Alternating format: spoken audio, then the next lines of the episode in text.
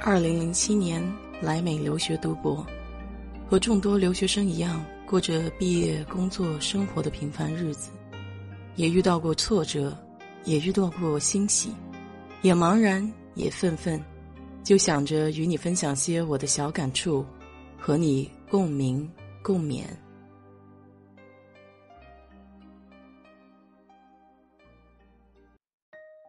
嗨，你好。我是 DJ 血色淡子。前两天看到抖音上面有一个小姑娘用很简单的材料就做出了鸡尾酒，不仅颜色漂亮，而且喝起来口感也很不错。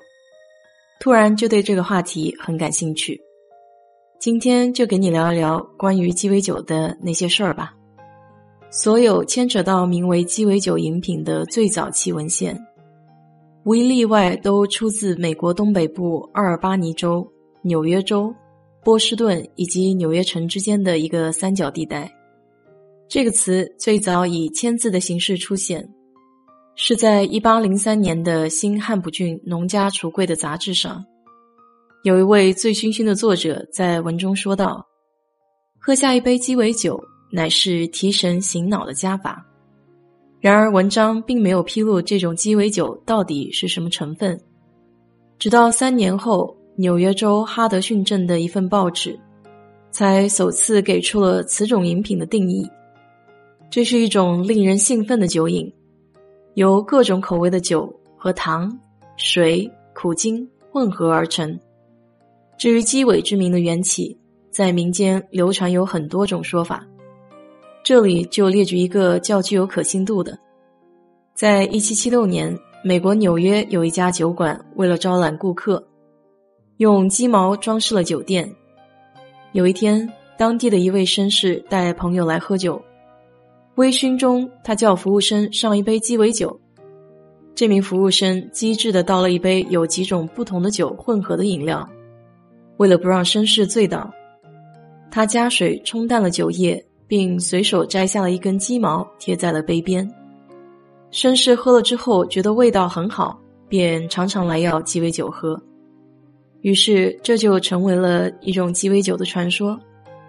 到了一八一五年，纽约城内开始在早晨饮用鸡尾酒。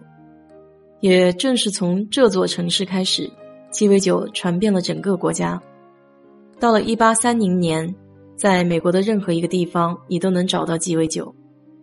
而在一九二零年到一九三三年的美国禁酒令期间，美国的酒保横渡大洋，将美国的鸡尾酒文化传扬到了其他的国家。起初，就大多数人所喜欢的鸡尾酒而言，配方和上面描述的一致，而其中所选用的配酒通常都是金酒或是白兰地。到了十九世纪中叶，美国的威士忌才逐渐取代了这两种酒的地位。十九世纪四十年代，原始的鸡尾酒终于吸收了后来成为其核心成分的一大元素。调酒师们开始以冰块代替水来进行调制。这种至关重要的改良之后，鸡尾酒的基本成分就稳定了下来。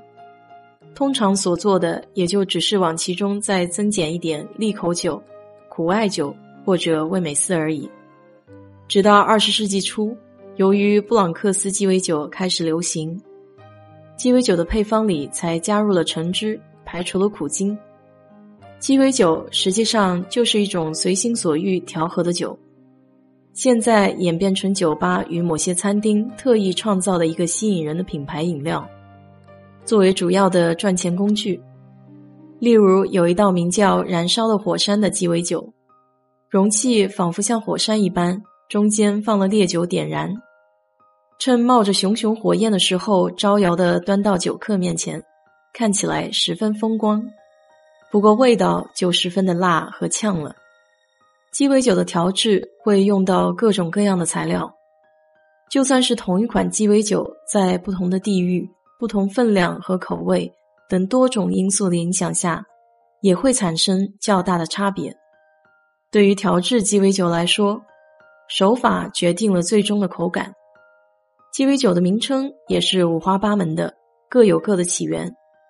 比如，screwdriver 又称螺丝起子，它是起源于在伊朗油田工作的美国人将橙汁加入伏特加，再使用螺丝起子搅拌，名字就由此而来。这款酒是我比较中意的，如果比例调制的比较好，喝起来不太像酒，多半是橙汁的味道。不过后劲比较大，所以还是得慢慢喝。还有一款鸡尾酒我非常的喜欢，叫做白色俄罗斯。这个名字听起来就比较浪漫，而且喝起来也是奶味十足，完全感觉不出酒精的味道。鸡尾酒不仅可以带来视觉上的享受，还有味觉上不一样的体验，是社交文化中不可或少的一部分。如果有机会的话，你也可以去试一试，找到你自己中意的一款鸡尾酒。好了，今天就给你聊到这里。如果你对这期节目感兴趣的话，欢迎在我的评论区留言，谢谢。